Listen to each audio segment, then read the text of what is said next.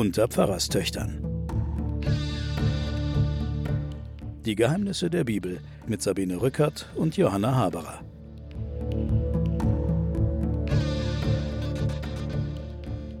Willkommen bei den Pfarrerstöchtern und den Geheimnissen der Bibel. Wir haben Ostern hinter uns gelassen und fahren fort mit der Geschichte des David, seinem Aufstieg und seinem Niedergang. Und bei mir ist meine Schwester Johanna, die wir alle kennen, und ich bin auch dabei, Sabine Rückert von der Zeit. Die rechte Hand des Saul, der Abner, ist umgekommen bei unserer letzten Sendung. Von der rechten Hand des David getötet, Genau. Joab. Wir haben natürlich wahnsinnig viele Namen immer, Ja. gell? aber wir müssen uns, glaube ich, merken, David Saul und zum David gehört der Joab und zum Saul gehört der Abner. Ja, jetzt Und nicht mehr. Jetzt nicht mehr, Ja. jetzt ist er tot. Aber Mhm. Saul hat einen Sohn, der heißt Ischbaal und wollte König werden und wollte das mit Hilfe des sehr viel robusteren Abner werden. Aber das hat nicht hingehauen. Der Abner hat sich auf die Seite des David geschlagen und ist umgekommen. Und Ischbaal, der Sohn Sauls, kriegt einen Riesenschreck, als er hört, dass er seine rechte Hand Abner, seinen Kampfschwein, verloren hat und jetzt alles alleine machen muss. Und er verliert allen Mut und ganz Israel ist bestürzt. Steht hier. Ja, der hat auch so unterschiedliche Namen. Ich weiß nicht, ob dir das aufgefallen ist beim Lesen. Der heißt dann mal Ischbaal und dann heißt er Ischboschet und wie auch immer. Auf jeden Fall wechseln die Namen. Bei mir heißt er immer Ischbaal in meiner Ausgabe. Der heißt Aus dem Mund kommt Schande oder Sein Herr ist Baal. Also es sind verschiedenste Übersetzungen seines die aber Namens. alle nicht gut ausgehen für ihn. Ja, genau. Also der wird auch hier als schwächlich und eigentlich auch schändlich feige Mhm. Figur geführt. Ja. Er hat zwei Männer als Truppenführer. Der eine heißt Baana und der andere Rechab. Ja, die sind irgendwie Was die ersten. mit denen? Das sind die Vertreter vom Abner vermutlich. Dabei in seinem Palast, sofern man da von einem Palast reden kann, lebt auch der Sohn des Jonathan, der Enkel des Saul. Jonathan ist ja sein umgekommener Bruder. Der hatte einen Sohn, der gelähmt war. Und das kam so, erzählt die Bibel. Er war fünf Jahre alt, als die Nachricht vom Tode des Sauls und des Jonathans kam. Wir wissen ja, die beiden sind umgekommen im Kampf gegen die Philister. Und als das das Königshaus erreichte, riss die Amme das Kind in ihre Arme, um mit ihm zu fliehen, weil man gefürchtet hat, jetzt kommen die Philister und bringen hier alle um. Und in der Eile mit dem Kind auf dem Arm stürzt die Amme und das Kind fällt ihr aus dem Arm und verletzt sich am Rücken und ist gelähmt seither. Also der Enkel des Saul ist gelähmt und sein Name ist Merib Baal. Rechab und Bana, die beiden Vertrauten, die der Ischbaal noch hat, machen sich jetzt zur heißesten Zeit des Tages auf und schleichen zum Haus des Ischbaal, der eben gerade seine Mittagsruhe hält, steht hier. Die Türhüterin des Hauses, also die Concierge, ist eingeschlafen, weil es so heiß war. Sie hat Weizen gereinigt und ist schläfrig geworden und eingenickt. Hm, was ist da los? Also es ist jetzt ein Machtvakuum entstanden. Ja. Der Abner ist tot, der Ischbaal ist schwach. Und jetzt kommen die Leute, die. Aus der dritten Reihe. Genau, die kommen jetzt und wollen entweder die Verhandlungen führen oder wollen die Chefs werden oder wollen die Abner-Nachfolger werden, wie Auf auch jeden immer. Fall wollen sie David für sich gewinnen. Deswegen wollen sie ihm ein Gastgeschenk mitbringen und das wollen sie jetzt besorgen. Und so schleichen sie sich an der Türhüterin vorbei und dringen vor in das Schlafgemach des Ischbaal. Der liegt da im Bett und ahnt nichts Böses und da erschlagen sie ihn. Und hauen ihm den Kopf ab, dem Sohn des Saul den Kopf ab und nehmen den Kopf mit und wandern die ganze Nacht hindurch auf dem Weg durch die Araber und brachten den Kopf Ischbaals zu David nach Hebron und sagen zu ihm, das ist der Kopf deines Feindes Ischbaal, des Sohns des Saul, der nach deinem Leben getrachtet hat. Aber der Herr hat heute unserem König, damit meinen sie David, Rache an Saul und seinen Nachkommen verschafft. Und jetzt schauen sie ihn mit großen Augen an und wollen gelobt werden. Aber der David erwidert den beiden Rechab und Baana, so wahr der Herr lebt, der mich aus aller Not befreit hat, der, der mir die Nachricht gebracht hat, Saul ist tot, und der gemeint hat, ein Freudenbote zu sein, den habe ich in Ziklag ergreifen und umbringen lassen. So gab ich ihm den verdienten Botenlohn. Und wenn nun ruchlose Männer einen rechtschaffenen Mann in seinem Haus, in seinem Bett erschlagen haben, sollte ich dann nicht sein Blut von euch zurückfordern und euch von dieser Erde aus tilgen? Die Antwort erleben die beiden nicht mehr, denn David gibt seinen Leuten den Befehl, sie zu töten, und sie töten sie auch und schlagen ihnen Hände und Füße ab und hängen die Leichen am Teich von Hebron auf. Den Kopf Ischbaals aber nimmt David und lässt ihn begraben im Grab des Abner in Hebron. Ja, komisch. Nicht zum Saul legt er ihn, Ja. sondern er legt ihn zum Abner. Ja, hat- merkwürdig. Ja, ist keine Erklärung. Ich habe auch niemanden gefunden, der Aber sich wir damit merken, es kommt einer nach dem anderen auf rätselhafte Weise um. Genau. Ja, und es passiert noch was anderes.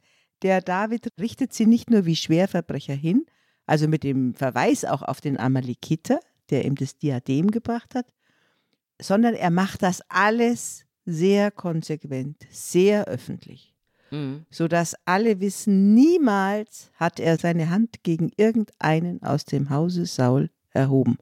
Er hat ja dem Jonathan geschworen, dass er niemanden aus dem Hause Saul schadet. Und diesen Schwur, und das ist durchgängig, den hält er. Trotzdem kommen alle um. Ja, aber nicht durch ihn. Immer Nicht durch Dritte und durch Vierte. Na gut, der Sohn des Jonathan, der nicht, der, Ja, aber der ist natürlich keine der ist Gefahr. keine Gefahr. Ja. Aber ganz wichtig ist, David möchte nicht abhängig sein, er möchte niemandem dankbar sein, er möchte nicht erpressbar sein und alle seine Handlungen sind für alle, die es wissen können wollen, absolut transparent. Aber so du siehst- scheint es. Aber du siehst, dass der Saul offenbar doch einigen Rückhalt hatte im Volk. Denn David versucht ja nun, alle Anhänger des Saul auf seine Seite rüberzuholen. Deswegen ist er ja so übervorsichtig. Genau. Auf der einen Seite will er die Anhänger und die ehemaligen Follower vom Saul für sich gewinnen und auf der anderen Seite will er seinen Schwur halten. Ja. Das gelingt ihm alles. Es ist ein hoher Drahtseilakt, den er da macht. Ja. Alle Stämme Israels kamen jetzt zu David nach Hebron und sagten: Wir sind doch dein Fleisch und Bein. Schon früher, als noch Saul unser König war, bist du es gewesen, der Israel in den Kampf und wieder nach Hause geführt hat. Mhm. Das Argument des Abner kommt jetzt wieder. Mhm. Der Herr hat zu dir gesagt, du sollst der Hirte meines Volkes Israel sein, du sollst Israels Fürst werden. Alle Ältesten Israels kamen zum König nach Hebron. Der König David schloss mit ihnen in Hebron einen Vertrag vor dem Herrn, und sie salbten David zum König von Israel, von ganz Israel. David war 30 Jahre alt, als er König wurde, und er regierte 40 Jahre lang.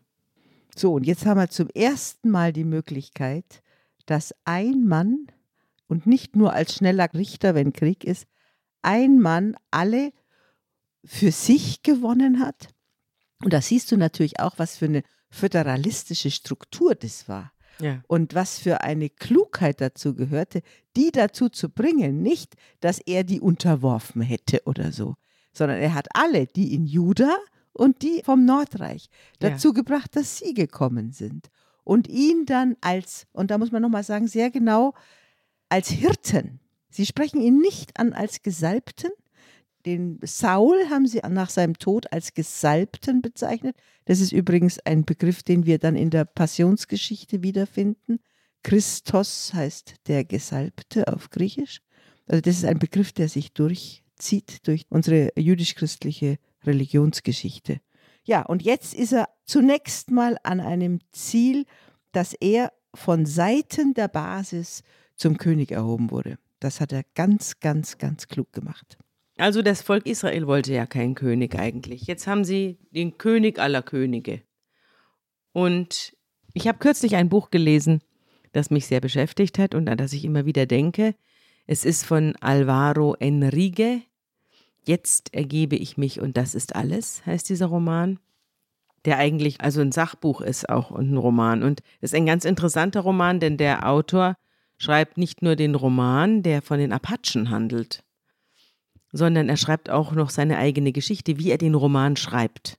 Und das ist eine wunderbare Geschichte. Er ist Mexikaner, er lebt in den USA und er würde gerne die Staatsbürgerschaft der USA bekommen, aber die behandeln ihn eigenartig. Und er hat auch noch die andere Möglichkeit, da Mexiko früher eine spanische Kolonie war, kommt er relativ leicht an die Staatsbürgerschaft von Spanien. Er überlegt sich jetzt, Staatsbürger Spaniens zu werden, denn sein Sohn würde gerne in Europa studieren und es würde dann sehr viel leichter alles gehen. Also beschließt er, sich um die Staatsbürgerschaft von Spanien zu bewerben und da passiert Folgendes. Das hat mit unserer Geschichte was zu tun, auch wenn es zunächst nicht so aussieht. Da bin ich gespannt. Also Alvaro Enrique schreibt, Zurück in New York hatte ich einen Termin im spanischen Generalkonsulat, bei dem es um meinen Antrag auf Staatsbürgerschaft dieses Landes ging. Der Konsul, ein sehr gebildeter junger Mann, Mitte 20, der mich ausgesprochen freundlich behandelte, weil er eines meiner Bücher gelesen hatte, legte etwas zu dem Stapel mit meinen Unterlagen und teilte mir mit, dass zwar noch eine letzte Überprüfung anstehe, ich aber in wenigen Tagen ein Bürger Spaniens und Europas sein würde. Sie müssen nur noch ein paar Dokumente unterschreiben, sagte er und breitete sie der Reihe nach vor mir aus. Er erklärte, was jedes einzelne bedeutete, und ich las sie flüchtig durch, bevor ich unterschrieb. Er überprüfte das Gekritzel, das meinen Namen darstellen sollte, stempelte alles ab, setzte seine eigene Unterschrift darunter, anschließend stapelte er die Seiten gewissenhaft übereinander, als hinge das Schicksal meines Antrags von der Geometrie des Haufens amtlicher Schreiben und nicht von ihrem Inhalt ab, und wahrscheinlich war es auch so. Zu guter Letzt reichte er mir das kürzeste von allen Schriftstücken. Am leichten Zittern seiner Hand bemerkte ich eine gewisse Rührung bei ihm. Auf dem Blatt stand in gespreiztem Behördenspanisch, dass ich seiner Majestät, dem spanischen König, Treue gelobe. Ohne ihn zuzudrehen, legte ich den Füllfederhalter weg, den ich in der Hand hielt, und sah dem Konsul in die Augen und fragte mit allem Taktgefühl, das ich aufbringen konnte, ob ich mich ab jetzt mit Beantragung der Staatsbürgerschaft den spanischen Gesetzen fügen müsse. Er bejahte die Frage und erklärte, es sei unerlässlich, dem König Treue zu schwören. Während er das sagte, zog er mit einem gewissen Unbehagen die Augenbrauen hoch, und auf einmal hatte ich den Eindruck, dass die Rührung, mit der er mir das Dokument gereicht hatte, mehr mit Scham als mit Stolz zu tun gehabt hatte, weshalb ich auch deutlich zustimmender als sarkastisch nickte. Ich schloss die Augen und dachte an die Vorteile, die meine Kinder jetzt genießen würden, wenn ich hier unterschriebe. Ich dachte an Miguel und seine fixe Idee, in Europa Film zu studieren. Aber ich erinnere mich auch an eine Episode aus seiner Kindheit, eine Reise nach Madrid, um ein Buch zu promoten, auf der er mich mit sechs oder sieben Jahren begleitet hatte. Nach dem Essen spazierten mein damaliger Verleger, Mikel und ich die Calle Lope de Vega hinunter. Wir sprachen über Politik und Xavi, der mein Buch veröffentlicht hatte, sagte etwas über den König. Miguel, der vor uns hertollte, blieb abrupt stehen und starrte ihn an. Was für ein König? fragte er, und Xavi antwortete, der König von Spanien. Ihr habt einen König? fragte mein Sohn. Was der Verleger mit einem weitschweifigen, etwas nervösen und für ein Kind definitiv unverständlichen Vortrag über die konstitutionelle Monarchie beantwortete. Miguel sah ihm in die Augen und hakte nach. Aber habt ihr nun einen König oder nicht? Und als Xavi bejahte, machte Miguel sich vor Lachen beinahe in die Hosen. Ein paar Stunden später, nach einem schlecht besuchten Podiumsgespräch, fuhren Miguel und ich mit dem Taxi zu dem bescheidenen Madrider Hotel zurück, das der Verlag sich leisten konnte. Es war noch nicht spät, aber Miguel war müde, weshalb er kurz nachdem das Taxi losgefahren war einschlief. Als wir am erleuchteten Königspalast vorbeifuhren, öffnete er die Augen und fragte, was das sei, und ich sagte es ihm. Bevor er wieder einschlief, bemerkte er mit einer Weisheit, die für ihn im Wachzustand undenkbar gewesen wäre, es ist sehr gut, dass es einen König gibt, wenn du selbst der König bist. Während ich den Füllfederhalter zuschraubte und ihn in der Innentasche meines Sakkos steckte, dachte ich, dass mein Sohn von außen betrachtet ein ehrgeiziges Ziel verfolgte, innerlich jedoch ein überzeugter Republikaner war, dass wir sparen würden, wenn er in Europa studieren wollte, dass ich, wenn ich diesen Instinkt verriet, am Ende auch andere verraten würde.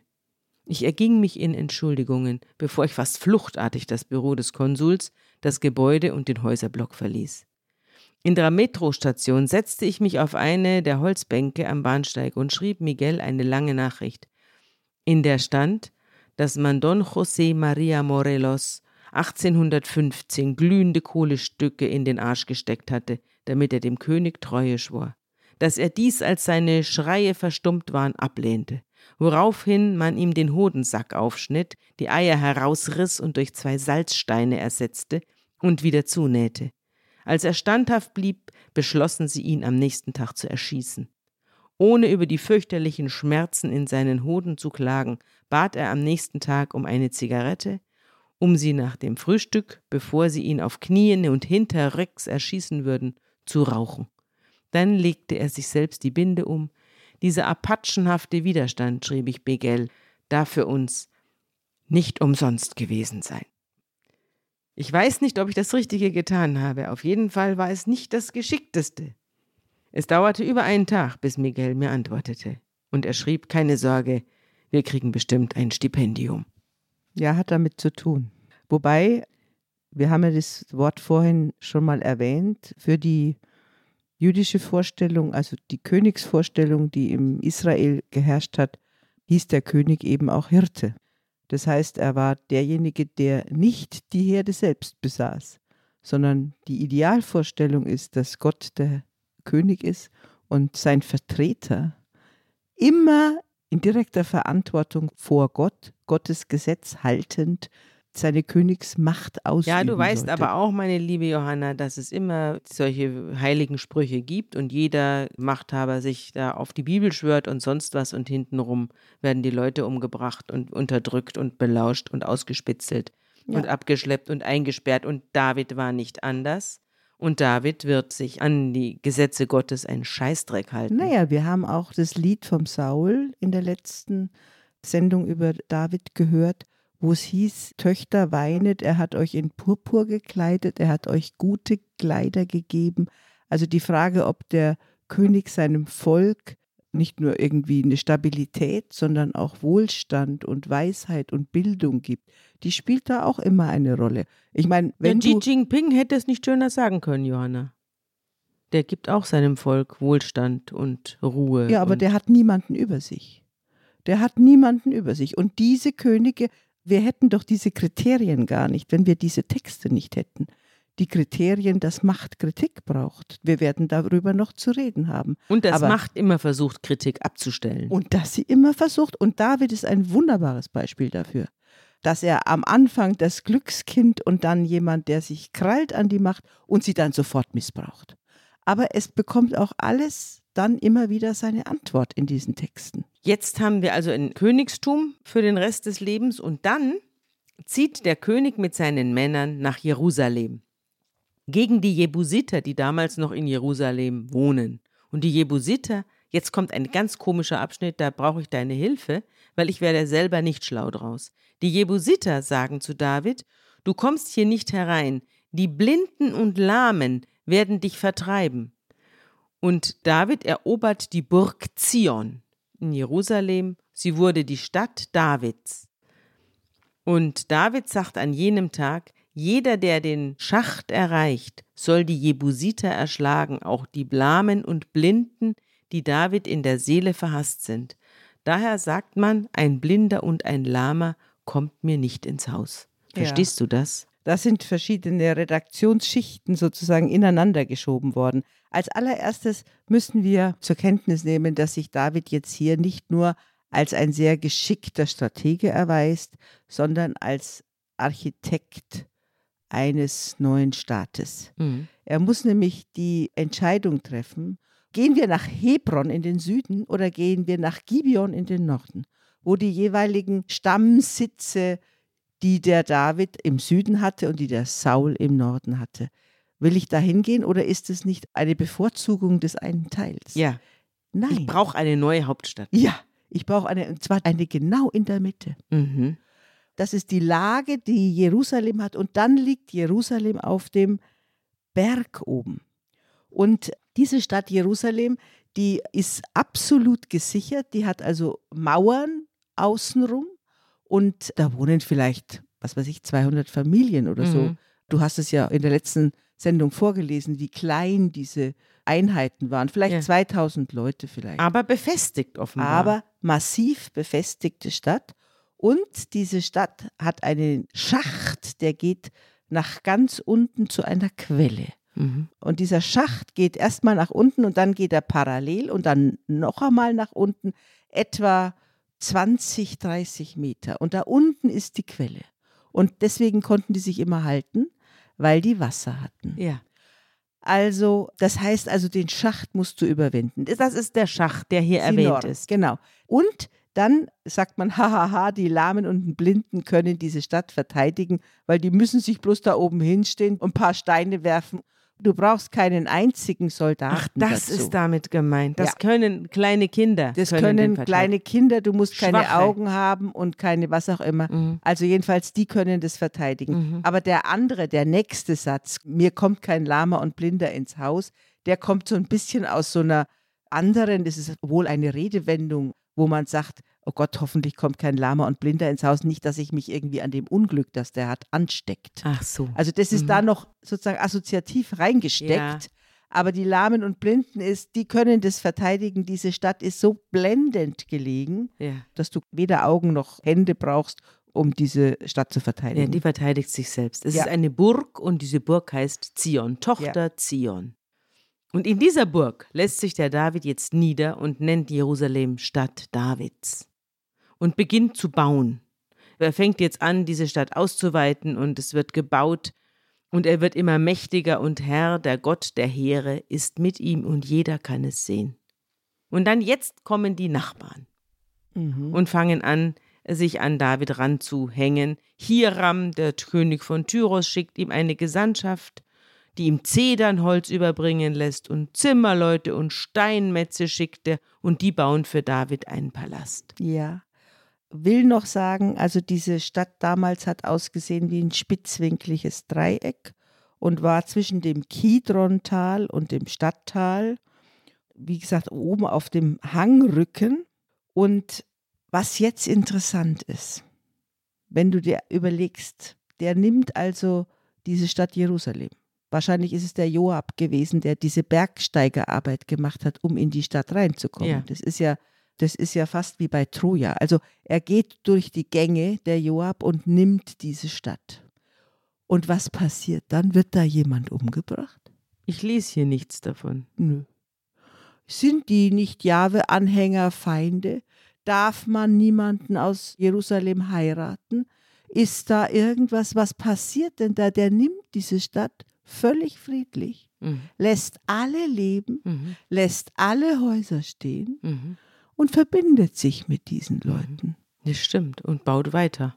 und baut einfach weiter. Mhm. Da siehst du auch wieder, dass der nicht nur politisch sehr klug ist, sondern dass der auch eigentlich die alten Kulte einfach äh, Schluckt.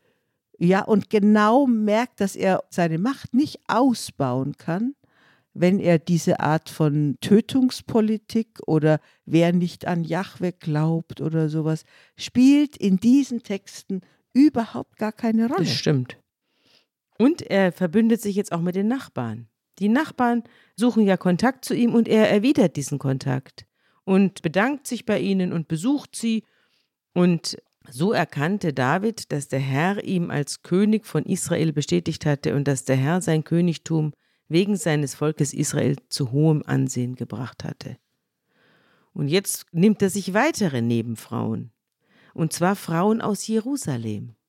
Er heiratet jetzt Jebusiterinnen. So wurden ihm noch mehr Söhne und Töchter geboren, und das sind die Namen der Söhne, die ihm in Jerusalem geboren wurden: Schimma und Schobab, Nathan und Salomo, Jiphar und Elishua, Nephek und Japhia, Elishama, Eliada und Eliphelet. Aber es gibt natürlich den alten Feind, die Philister, und mit denen sucht er jetzt wieder Streit und Händel. Und nö, Sabine, diese Philister, die haben jetzt plötzlich gemerkt, dass ihr Lehensmann oder ihr Anhänger, dass der seine ganz eigenen Sachen macht. Und plötzlich erkennen sie, dass der, der in Ziklag bei ihnen gewohnt hat und scheinbar mit ihnen gegen die Dass der sich Israeliten, jetzt da ausbreitet. dass der sich jetzt da ausbreitet. Und da haben sie lange dazu gebraucht, weil sie gesagt haben, es ist ja da Ruhe und Mhm. äh, niemand greift uns Mhm. an Mhm. und das ist ja unser Mann. Aber Mhm. jetzt merken sie, Mhm. dass die Sache in eine ganz andere Richtung Ja, und dass da ein richtiges Machtzentrum entsteht, das ihnen gefährlich werden könnte. Und jetzt suchen sie den Krieg Ja. gegen David. Sie ziehen herauf, aber sie wollen gar keinen Krieg anfangen, sondern sie wollen den David einkassieren. Sie wollen ihn gefangen nehmen und der David hört davon und zieht sich in die Bergfestung Zion zurück. Und als die Philister ankommen und in der Raphaiter-Ebene umherstreifen, da geht David zum Herrn und befragt ihn, wie auch immer. Soll ich die Philister angreifen? Wirst du sie in meine Hand geben? Und der Herr gibt zur Antwort, greif sie an, dann werde ich die Philister bestimmt in deine Hand geben. Und da zieht David aus nach Baal Perazim, und dort schlug er die Philister und sagte, der Herr hat die Reihen meiner Feinde vor meinen Augen durchbrochen, wie Wasser einen Damm durchbricht, weshalb man jenen Ort Baal Perazim nennt, der Herr der Durchbrüche. Ja, und der David hat einen Durchbruch nach dem anderen. Ja, die Philister zogen noch einmal herauf und David befragt wieder den Herrn. Der Herr rät ihm, umgeh sie in ihrem Rücken und komm von den Bakkabäumen her an sie heran, und wenn du dann in den Wipfeln der Bakkabäume ein Geräusch wie von Schritten hörst, dann beeil dich, denn dann geht der Herr vor dir her, um das Heer der Philister zu schlagen. Und der David tut, was Gott ihm sagt, und schlägt die Philister im ganzen Gebiet zwischen Geba und der Gegend von Geser. Es scheint auch ein Naturphänomen da zu sein, Mhm. dass die Bäume in einer gewissen Weise, Rascheln. ja, ja, Ja, aber es ist interessant, dass Gott da als Ja. im Laubraschler erscheint. Ja. Wie ein Gespenst, so ein bisschen. Ja, genau. Ich muss noch mal zurück kurz, weil wir ja noch mal den David hatten als einen, der dann sich verbündet hat und mit den Jebusiterinnen sich verheiratet hat Ja. und versucht hat, auf diese Weise ganz viel Freunde zu gewinnen, dort, wo er jetzt wohnt. Ja, Wenn du über 500 Jahre weitergehst, du musst dir vorstellen, die Israeliten kommen wieder zurück aus dem Exil von Babylon. Sie haben sich theologisch aufgerüstet, sie haben den Alleinherrscher auf der Welt, den Jahwe, jetzt wirklich ins Bild gesetzt. Und da schreibt dann der Nehemia, der Statthalter der Babylonier, der sie zurückführt, der erzählt, was er alles Schreckliches unter den Juden gesehen hat. Zu dieser Zeit sah ich auch Juden, die sich Frauen genommen hatten aus Aschdod, Ammon und Moab. Ich schalt sie und fluchte ihnen und schlug einige Männer und packte sie bei den Haaren und beschwor sie bei Gott. Von euch muss man das hören, dass ihr ein so großes Unrecht tut und unserem Gott die Treue brecht, dass ihr euch mit ausländischen Frauen zusammentut. So reinigt sie von allem Ausländischen. Gedenkt mir's, mein Gott, zum Besten. Also der will, dass das Volk rein wird. Also auch diese Ideologie haben wir, die haben wir vor allem dann nach dem Exil. das ist so eine AfD-Ideologie. Ja, genau das ist es. Oder so eine arische Ideologie, Mhm. nur umgedreht. Also jedenfalls, der David würde aus den Augen von vor 500 Jahre später der absolute Abtrünnige sein. Abtrünnige des Jahwe-Glaubens ja, sein. interessant. Aber Gott hier ist Ja. mit ihm. Und der ist mit dem Glücklichen hier. Ja, pass auf, es kommen ja noch interessante Dinge auf ihn zu, auf unseren David. Jetzt erstmal versammelt er alle jungen Krieger aus Israel, 30.000 Mann, und zog mit ihnen, mit seinem ganzen Heer nach Baala in Juda, um dort die Lade Gottes heraufzuholen. Die Gotteslade haben wir ganz vergessen. Die haben wir jetzt schon lange nicht mehr mitgeschleppt. Die wurde ja dann durch die ganze Wüste getragen damals beim Auszug aus Ägypten, aber die ist dann irgendwo rumgestanden und verstaubt. Ja, die stand doch dann bei den Philistern und hat allerlei Unheil dort angerichtet und dann Stimmt. hat man sie und dann hat man sie stehen lassen. Man hat, Ja. sie, man hat sie vergessen. Man hat sie vergessen, weil sie war auch irgendwie unheimlich. Jeder, der sie anfasste, musste sterben und so. Also gruselige Dinge passierten ja, da. und jetzt kommt der nächste Schachzug vom Man David. holt Gott. genau. Man holt Gottes Kiste. Ja.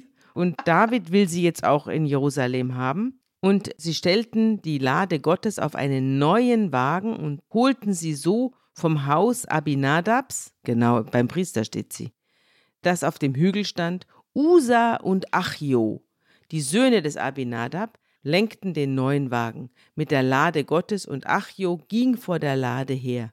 Und David und das ganze Haus Israel tanzten und sangen vor dem Herrn mit Hingabe und spielten auf Zittern und Harfen, Pauken und Rasseln und Zimbeln. Also es ist wie bei einem großen Umzug. Da Mhm. werden also Reliquien, so ein bisschen wie Reliquien, aber da ist natürlich nichts drin, sondern Mhm. das ist ja die Gotteslade mit den Gesetzen. Und als sie zur Tenne Nachons kamen, brachen die Rinder aus, und Usa streckte seine Hand nach der Lade Gottes an und fasste sie an. Da entbrannte der Zorn des Herrn gegen Usa und Gott erschlug ihn auf der Stelle. Wegen dieser Vermessenheit, so dass er neben der Lade Gottes tot niedersank. Und David war sehr erregt darüber, dass der Herr den Usa so plötzlich dahingerafft hatte, und man nennt den Ort bis heute die Wegraffung des Usa. An jenem Tag bekam David Angst vor dem Herrn. Und er sagte, wie soll die Lade Gottes jemals zu mir kommen? Und er wollte die Lade Gottes jetzt nicht mehr zu sich in die Davidstadt bringen lassen, sondern stellte sie in das Haus des Obed-Edom aus Gad. Also interessant, nicht? Jetzt hat einer hingefasst, wahrscheinlich hat er einen Herzanfall gehabt oder eine nicht erkannte Herzerkrankung und ist dann umgefallen und das hat den anderen als Gotteszeichen so einen Angstschreck eingejagt, dass auch David jetzt die Lade nicht mehr bei sich haben will, weil er ja, Angst und hat. Gad ist ja auch Philisterland ja, noch. er lässt sie da stehen. Er lässt sie jetzt erst einmal außerhalb seines Reiches stehen. ja, und sie bleibt da stehen, Ja, drei gucken, Monate lang. Mal gucken, was sie so macht. Mal gucken, was sie so macht. Das werden wir jetzt sehen. Der Obed-Edom nämlich, der kriegt jetzt einen Riesenaufschwung. Beim Obed-Edom werden jetzt die Orangen dreimal so groß und kriegt 16 Kinder auf einen Schlag und 60 Erbschaften fallen ihm zu. Jedenfalls innerhalb dreier Monate wird der Obed-Edom ein reicher und gefürchteter und gewaltiger Mann. Und das sieht natürlich der David und denkt sich, der Herr hat das Haus des Obed-Edom und alles, was ihm gehört, um der Lade Gottes willen gesegnet. Da gehe ich jetzt mal hin und hol die Lade doch und bringe sie in die Davidstadt, denn sowas will ich auch haben. Und sobald die Träger der Lade des Herrn sechs Schritte gegangen waren, opferte er einen Stier und ein Mastkalb. Und David tanzte mit ganzer Hingabe vor dem Herrn her und trug dabei nur das leinene Ephod. Wenn ich das jetzt richtig verstehe, Mhm. hat er alle sechs Schritte geopfert. Also Ja, das steht hier nicht. Es steht nur, Ja. dass er nach sechs Schritten das erste Kalb geopfert hat. Es kann aber auch sein tatsächlich, dass er alle 100 Meter einen er Stier ein Opfer geopfert gebracht hat. hat. Mhm. Ja, so stelle ich mir das vor. Ich auch. Und dann hat er seine Kleider ausgezogen, hat nur einen Lederschurz, also nur das, was er als Schurz, als Priesterschurz trägt. Und er geriert sich selber. Also er ist praktisch nackt. ja, er geriert sich jetzt aber selber als Priester Mhm. und er geriert sich gleichzeitig als Tänzer, als Prophet, als Charismatiker, so. als einer, der in Ekstase ist. Ah. Also wir haben doch da, ist denn Saul jetzt auch noch unter Ja, den Propheten? Saul hat sich ja auch nackt ausgezogen Ja. und ist dann im Priesterhaus, hat er eine ganze Nacht nackt rumgelegen in Verzückung. Das wird allerdings etwas abfällig erzählt. Und hier weiß ich nicht, ob der Erzähler so einverstanden ist oder nicht. Auf jeden Fall wird es erzählt, dass er ein, dass David ein Riesenbrimborium macht mit dem Einzug jetzt der Lade. aber es steht nicht da, dass er verzückt sei. Es steht nicht dabei, dass er in Trance gerät oder in einen Gottesrausch, sondern der macht das aus Berechnung. Vielleicht will er auch, dass alle sehen, wie gut er aussieht. In Unterhosen. Ja, also das ist, Das man sieht da schon viel, wenn er zum Beispiel ein Rad schlägt oder Ja. so. Das haben sich manche Exegeten schon überlegt, was man da alles sieht. Ja. Also das ist in der Tat, es ist ziemlich alles offensichtlich. Hm? Er sagt's ja gleich auch noch. Wir hören es uns gleich an. So brachten David und das ganze Haus Israel die Lade des Herrn unter Jubelgeschrei und dem Klang der Widerhörner hinauf nach Zion. Als die Lade des Herrn in die Davidstadt kam, schaute Michal, die ihrem Mann entrissene Tochter des Saul und allererste Frau des David, aus dem Fenster und sie sah, wie der König David vor dem Herrn hüpfte und tanzte, und sie verachtete ihn von ganzem Herzen. Sie ist gar nicht mitgegangen zum Spektakel, sondern sie saß im Turm und hat wahrscheinlich an ihren früheren Mann Paltiel gedacht und sah da unten den David herumhüpfen in, mit einem Lendenschurz und da hat es ihr schon gereicht. Man trug die Lade des Herrn in das Zelt, das David für sie aufgestellt hatte, und setzte sie an ihren Platz in der Mitte des Zeltes. Und David bringt dem Herrn Brandopfer und Heilsopfer dar. Und als David mit dem Darbringen der Brandopfer fertig ist, segnet er das Volk im Namen des Herrn der Heere, also er segnet jetzt auch. und lässt alle teilhaben an einem Riesenfest und er verteilt Brot und es gibt Dattelkuchen und Traubenkuchen und alle stopfen sich die Taschen voll und gehen heim. Auch David geht heim. Und dann passiert Folgendes.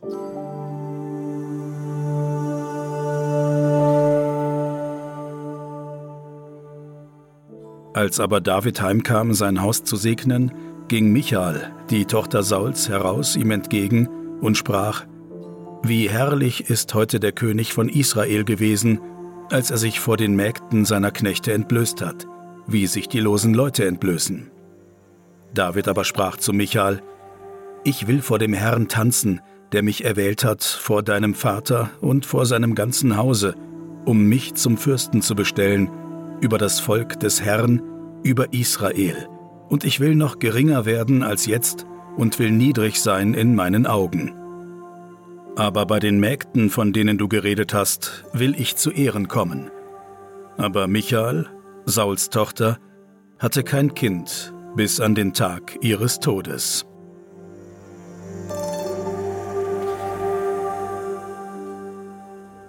Das ist eine wahnsinnig sarkastische Antwort. Eine Unverschämtheit. Ja, Er hat mich statt deines Vaters zum König gemacht. ja.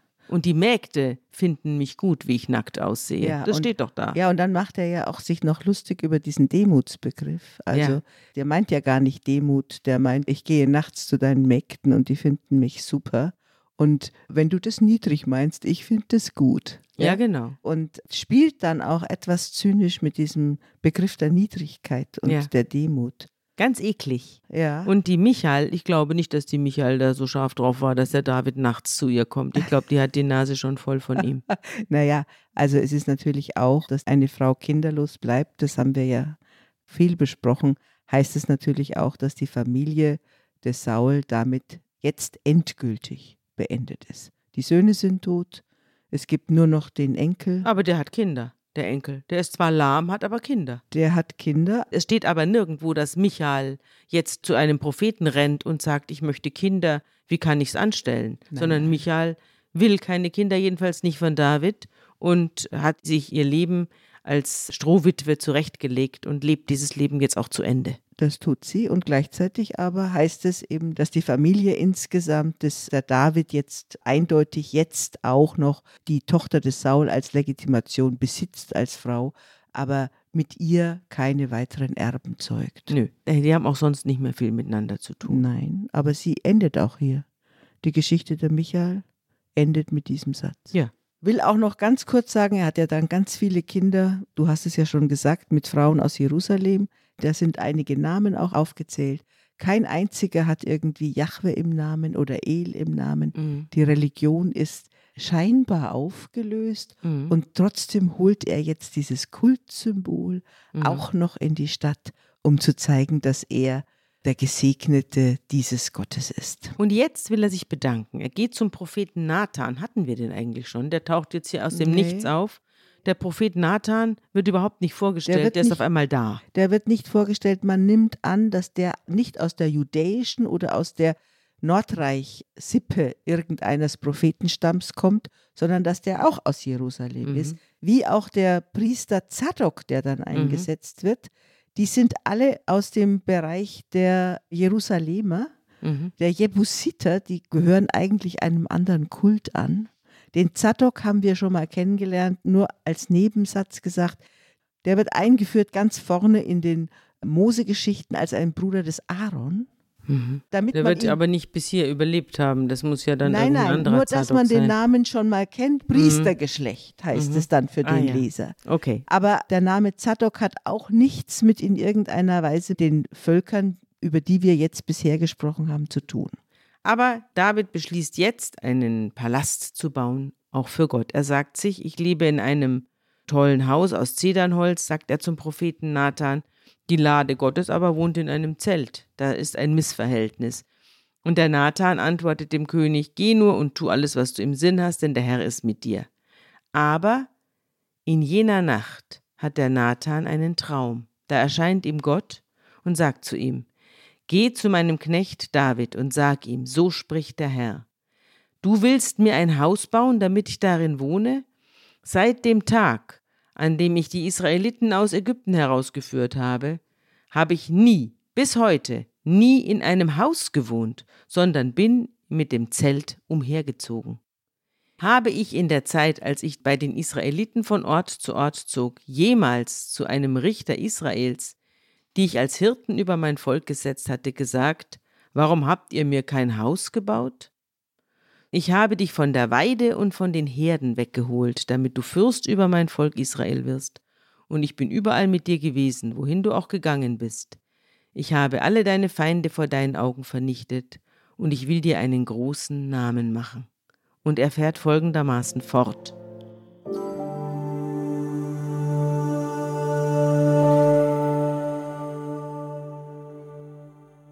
Und ich will meinem Volk Israel eine Stätte geben und will es pflanzen, dass es da selbst wohne und sich nicht mehr ängstigen müsse, und die Kinder der Bosheit es nicht mehr bedrängen, wie vormals. Wenn nun deine Zeit um ist und du dich zu deinen Vätern legst, will ich dir einen Nachkommen erwecken, der von deinem Leibe kommen wird. Dem will ich sein Königtum bestätigen. Der soll meinem Namen ein Haus bauen, und ich will seinen Königsthron bestätigen ewiglich. Ich will sein Vater sein, und er soll mein Sohn sein. Wenn er sündigt, will ich ihn mit Menschenruten und mit menschlichen Schlägen strafen, aber meine Gnade soll nicht von ihm weichen, wie ich sie habe weichen lassen von Saul. Aber dein Haus und dein Königtum sollen beständig sein in Ewigkeit vor dir, und dein Thron soll ewiglich bestehen.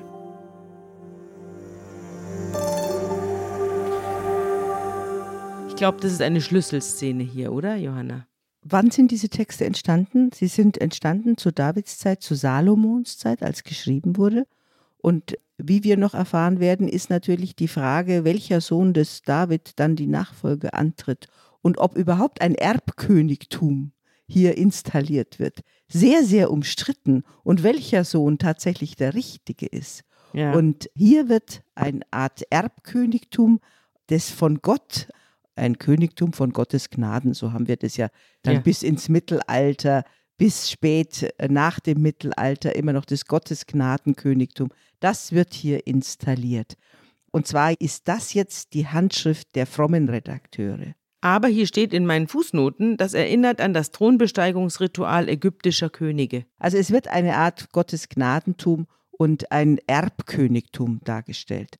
Lass mich dazu nochmal noch mal was anderes sagen. Die Leute, die diese Literatur ja auseinandernehmen, die Exegeten, die behaupten nun, dass man, wenn man sich in Jerusalem niederlassen wollte, um die Leute dort zu überzeugen, dass sie auch zu diesem Reich gehören, kommt man nicht weiter, wenn man mit Jahwe kommt und der Lade. Man kommt nicht weiter, wenn man mit den Nordreichleuten kommt oder mit der Legitimation, ich bin gewählt von den Ältesten, sondern da kommt man weiter bei diesen kananäischen Jebusitern, wenn man sowas wie ein Heldenkonzept in der Tasche hat. Man nimmt also an, dass die Propagandaschrift für Jerusalem die David- und Goliath-Geschichte war, wo der Listige vorgestellt wird, der zwar kein Göttersohn ist, aber selber listig ist. Und da wird zum ersten Mal auch in der exegetischen Literatur dieser Vergleich zwischen Odysseus, der durch Geschicklichkeit und Klugheit, zum Beispiel so ähnlich wie Odysseus Troja, so nimmt David Jerusalem. Da wird eine Parallele gezogen, die in der Erzähltradition sich sehr ähnelt. Und es ist sozusagen ein nächster Baustein in der Propagandageschichte, wenn man so will, für David. Das ist die Geschichte für die, die nicht in die Narrationen von Juda und Israel einbezogen sind, sondern das ist das für die Heiden. Das kennen die Heiden, diese Stories. Und so eine haben wir übrigens auch. Ja, es ist noch was Interessantes in dieser Verheißung, die der Nathan erfährt. Gott sagt zum allerallerersten Mal in der Bibel, ich will für ihn Vater sein. Also dieses Vater unser im Himmel, diese Vorstellung von Gott als Vater, er soll mir ein Sohn sein. Wenn er verkehrt handelt, werde ich ihn zwar hauen, aber ich werde mein Angesicht weiter über ihm leuchten lassen. Das ist vollkommen neu. Man kann sich's mit Gott jetzt nicht mehr verscherzen. Das bedeutet das. Ich habe dazu mal nachgeschlagen in unserem Begleitliteratur Jack Miles Gott eine Biografie. Und der schreibt zu diesem Vaterbegriff Folgendes. Vaterschaft ist ein absoluter, kein bedingter Zustand. Es liegt in der Natur der Dinge, dass der Vater eines Sohnes nicht aufhören kann, ein solcher zu sein. Wenn der Vater den Sohn enterbt, dann ist er der Vater eines enterbten Sohnes. Wenn er ihn erschlägt, dann ist er der Vater eines erschlagenen Sohnes. Wenn er ihn verleugnet, dann ist er der Vater eines verleugneten Sohnes. Selbst wenn er ihn abtreiben lässt, dann ist er der Vater eines abgetriebenen Sohnes. Funktional gesehen ist dies das Eigentümliche an der Vaterschaft, was dem Herrn und dem biblischen Verfasser dieses Bild nahelegt. Wenn aber der Herr das Wort Vaterschaft, eines der reichsten natürlichen Symbole in menschlicher Erfahrung, einmal in den Mund genommen hat, und wenn es im Text steht, dann beginnt es unweigerlich ein Eigenleben zu führen. Unbedingtheit ist nur eine seiner zahllosen Möglichkeiten. Das Zurückziehen der väterlichen Gnade, der Bruch des Bundes, die endgültige Trennung ist genau das, was Gott herbeizuführen verpflichtet ist, solange er weiterhin seine Beziehung zu Israel ausschließlich als Bund begreift. Plötzlich aber sagt er, dass er für Salomo und Davids künftige Nachkommen das nicht tun will, dass er nicht die Rolle des gekränkten göttlichen Bündnispartners spielen will, sondern stattdessen eine ganz andere, quasi menschliche Rolle, die eines strengen Vaters übernehmen wird, wie groß die Strenge eines Vaters auch sein mag. Er weiß, dass sein Sohn nicht aufhören kann, sein Sohn zu sein. Vereinbarungen können widerrufen werden, aber Vaterschaft lässt sich nicht widerrufen. Der Aspekt der Vaterschaft, den der Herr braucht, ist zunächst einmal Unwiderruflichkeit. Also historisch gesehen hast du vollkommen recht, das ist sozusagen die ägyptische Thronbesteigungsliturgie. Und kulturgeschichtlich gesehen ist es so, wie dem David und seinen Nachkommen zugesagt wird, ich bin bei deiner Familie, so sagt der Gott gleichzeitig, ich bin deine Familie. Du gehörst sozusagen zur Götterfamilie. Mhm. Das ist ja zumindest die Idee des ägyptischen Thronbesteigungsrituals. Gott geht aber jetzt noch weiter. David antwortet jetzt dem Herrn auf diese Rede, die ihm diese ewige Treue zusagt. Und er gibt eine sehr lange Antwort, die man aber in einem kurzen Satz aus dieser Antwort zusammenfassen kann und das hören wir uns jetzt an.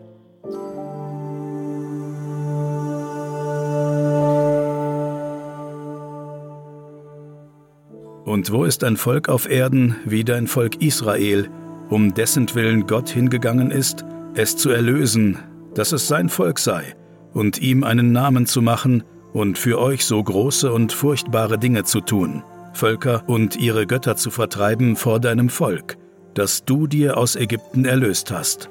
Und du hast dir dein Volk Israel zubereitet, dir zum Volk in Ewigkeit. Und du, Herr, bist ihr Gott geworden.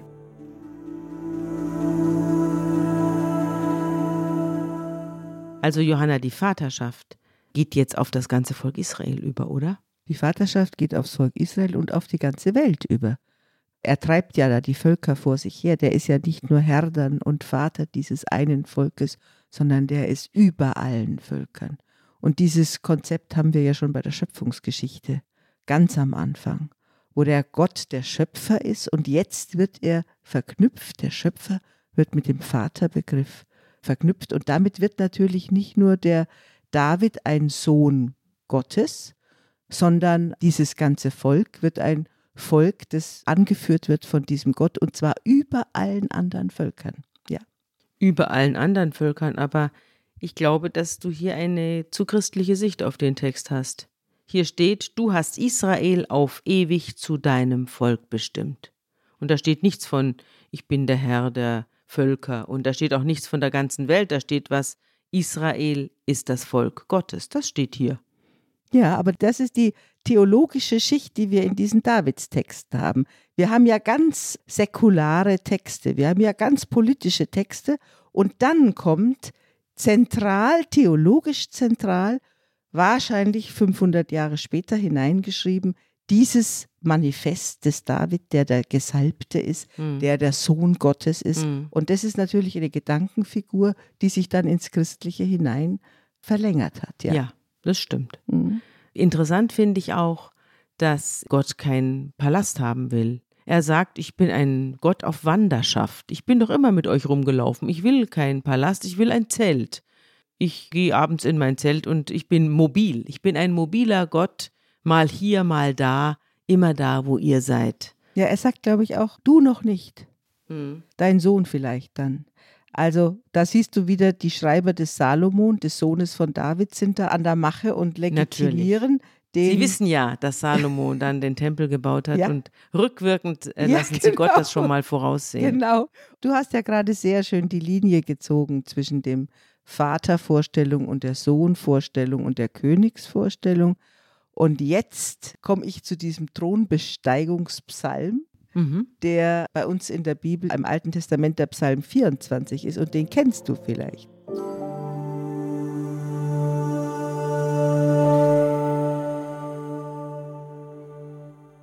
Machet die Tore weit und die Türen in der Welt hoch, dass der König der Ehre einziehe.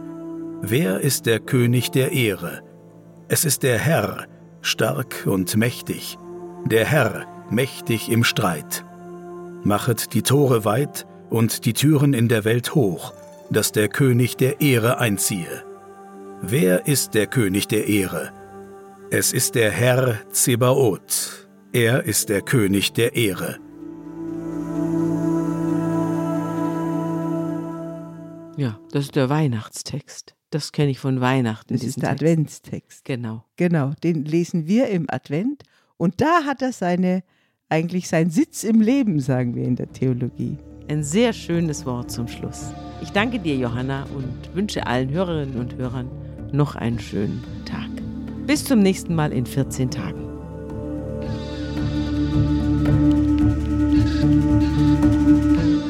Unter Pfarrerstöchtern ist ein Podcast der Zeit und von Zeit Online.